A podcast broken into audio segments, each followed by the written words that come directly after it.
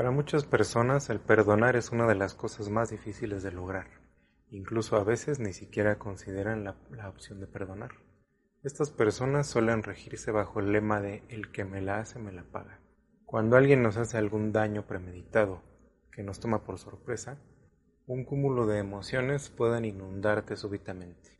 Dependiendo de cada persona puede haber tristeza, rabia, decepción, etc. Si bien esta es una respuesta natural ante este tipo de situaciones, cuando estas emociones se retroalimentan con la mente, lo que coloquialmente se conoce como echarle más leña al fuego, nos puede arrastrar fácilmente a un estado interior de autodestrucción paulatina. Pero antes de ahondar en este tema, vamos a empezar por aclarar lo que no es el perdón, para que no haya confusión. En primer lugar, el perdón no es resignarse. Hay gente que dice, pues ni modo, eso me pasa por ser buena persona. La simple resignación es como cerrar el caso sin haber leído el expediente. No solo no resuelve, sino que además deja la puerta abierta para que ocurra de nuevo. Así que es importante no confundir el perdón con resignación. El perdón tampoco es minimizar ni justificar el acto hostil. Es que estaba enojado, es que estaba bajo mucho estrés y por eso me dijo eso, por eso me hizo aquello. Se debe tratar al acto hostil con objetividad, con la claridad de lo que es sin agregarle ni quitarle. Más adelante detallaremos este punto de la objetividad. El perdón no es olvidar el suceso.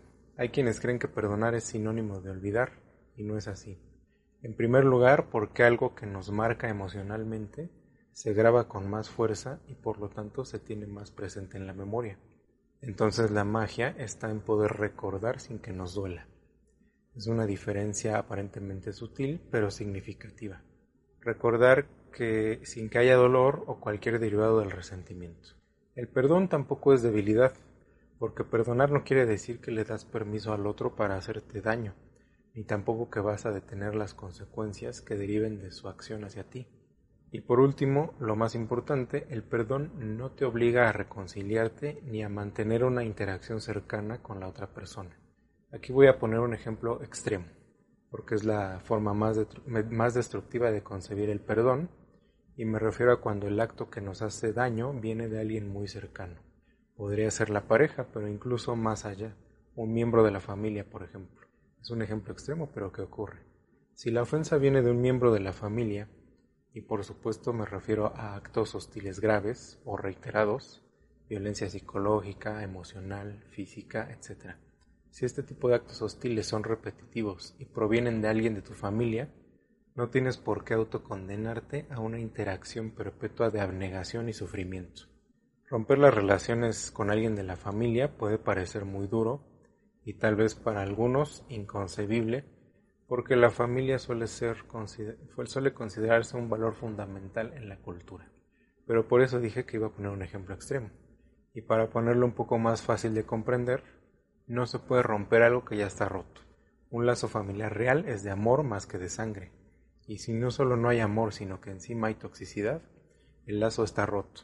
Y quedarse ahí es una autotortura sin sentido. Claro que si tú amas a tu familia, y me refiero a amarla con tus acciones, más allá del deber o del pensar, si la amas con tus acciones y a cambio recibes malos tratos, sé que es una decisión muy difícil, pero en esos casos la sanación familiar solo podrá ocurrir en tu interior ya que el ambiente no te lo permite. Y la sanación familiar es necesaria para estar bien con tu propia vida en todos los aspectos. Entonces, retomando el punto, perdonar no te obliga a seguir en contacto con una persona que te ofende gravemente, sea quien sea, y siempre desde un punto de vista objetivo. Ya hemos visto lo que no es el perdón. Ahora vamos a darle entonces una definición. El perdón es simplemente la autoliberación del resentimiento y sus derivados.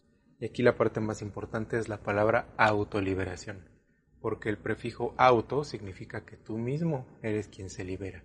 En un momento daré más detalle de esto. El resentimiento es una cárcel que no solo te mantiene estancado, sino que además te enferma. Hay una frase que dice, sentir rencor es como tomar veneno esperando que le haga efecto a la otra persona. Y evidentemente eso nunca va a pasar.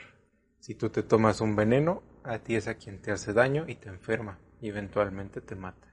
Entonces, el perdón es liberarte a ti mismo del veneno del resentimiento y sus consecuencias en ti, en tu mente, tu cuerpo, en tus emociones, en tu vida. Para simplificar la explicación, digamos que hay dos tipos de perdón. El perdón superficial es el más conocido y el que más se confunde.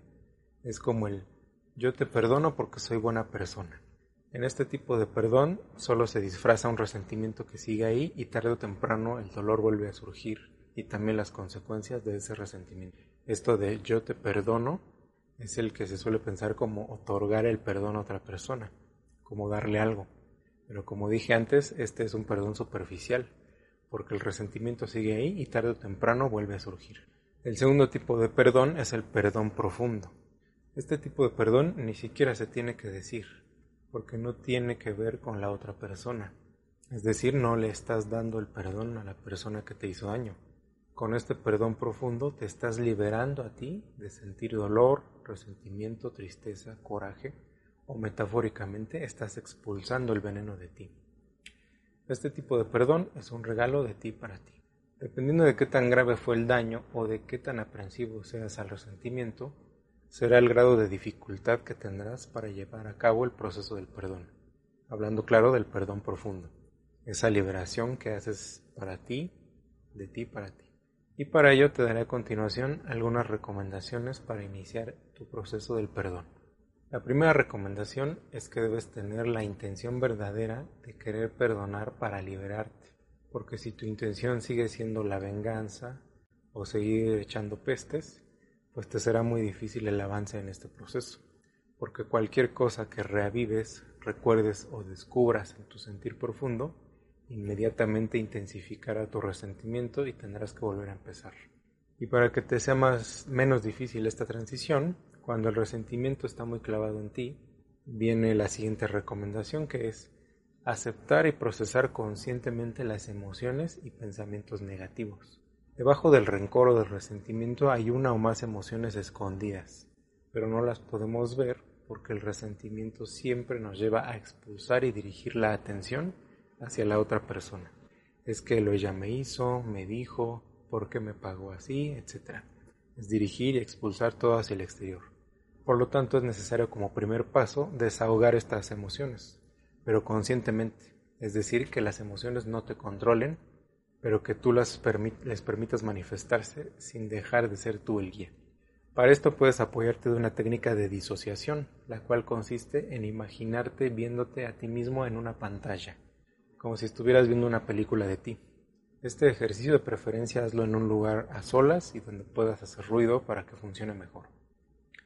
Entonces, lo que pasa dentro de la pantalla de la película es todo lo que tú expresas, de lo que piensas, de lo que sientes al respecto de tu resentimiento.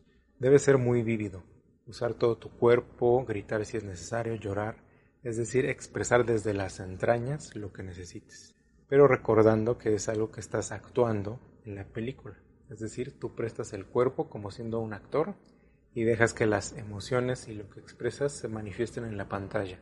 Pero interiormente también tú vas a ser el observador.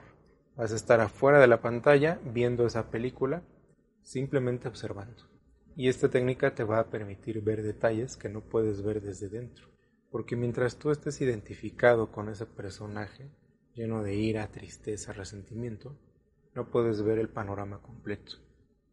Entonces con este ejercicio, mientras expresas, también te vuelves el observador del personaje fuera de para que puedas ver el panorama completo. Y así puedes ir descubriendo las emociones debajo del resentimiento para poder entrar a la siguiente recomendación.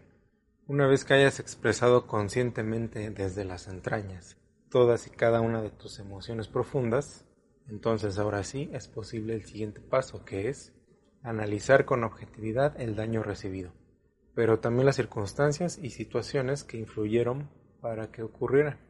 Pongamos un ejemplo drástico. Tu mamá te abandonó cuando eras niño. Probablemente lo primero que pensarás al respecto de esta idea es que era una pésima madre, que no sabía qué era el amor, que eso no se hace, etc. Aquí la objetividad inicia desde notar que un niño no construye ese tipo de conclusiones racionales y elaboradas. Si a un niño lo abandona su mamá, simplemente siente la ausencia repentina del abandono y muchas veces no sabe qué pasa pero los adultos de su entorno van impregnando sus opiniones en el niño, implícita o explícitamente. y el niño finalmente termina absorbiéndolas sin notarlo como si fueran suyas. Lo siguiente que podríamos obtener aplicando la objetividad en este ejemplo es que realmente no podemos saber lo que la madre pensó, lo que sintió, lo que estaba viviendo, etc. Como dije al principio, no se trata de justificar ni de minimizar el acto hostil, simplemente ver las cosas como son, sin agregarle y sin quitarle. Para que puedas lograr esta visión objetiva, no debe haber emociones al rojo vivo, por eso la importancia del punto anterior.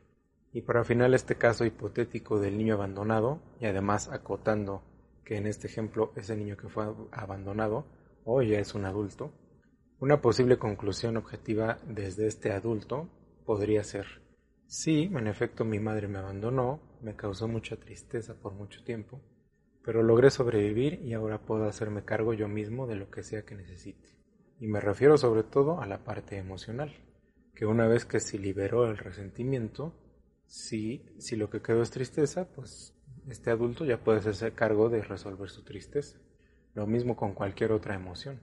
El adulto ya se puede hacer cargo y ya sin tener todas estas emociones soldadas al acto hostil de la persona. La visión objetiva permite separar los hechos de lo que hay y por lo tanto poder atender lo que puedes atender y resolverlo como adulto. La última recomendación es reflexionar sobre los indicadores de alerta que no viste y protegerte para situaciones futuras. Siempre ante toda situación o persona hay indicadores que señalan algo a lo que deberíamos poner más atención porque podría ser una señal de alerta. Lo ideal sería verlo en el momento, pero para eso necesitas estar atento. No me refiero a ser como un centinela que desconfía de cada acción o palabra de las personas, o que está esperando en todo momento la falla de la otra persona para tacharla como traicionera. Todo debe ser un equilibrio y se va obteniendo del trabajo interior que vas haciendo. Por ejemplo, si tú sabes que tienes una herida de abandono y ya descubriste lo que la detona, entonces con ese conocimiento ya puedes estar atento y ver si alguna persona o situación encaja con esos detonantes. Y entonces podrás actuar en consecuencia, pero hacia ti, no hacia la otra persona. Porque en realidad la otra persona solo es un mensajero. Entonces tú ves el mensaje y te abocas a resolver en ti lo que surge. Si es necesario protegerte, te proteges, pero no como una protección de acorazamiento, ni de aislamiento, ni de insensibilización. Una protección consciente es, si esto que estoy afrontando puede desestabilizarme fuertemente, entonces doy un paso para atrás, me tomo mi tiempo y hago lo que necesite para trabajarlo en mi interior. Y luego una vez trabajado, entonces ya regresas al ruedo para seguir aprendiendo. Sin cerrarte, sin lastimar, todo un equilibrio que se va aprendiendo con cada experiencia de la vida. Hasta aquí las recomendaciones para iniciar tu proceso y en realidad te pueden servir para varios temas. Así que deja en los comentarios tus experiencias con este ejercicio y nos vemos en el siguiente video.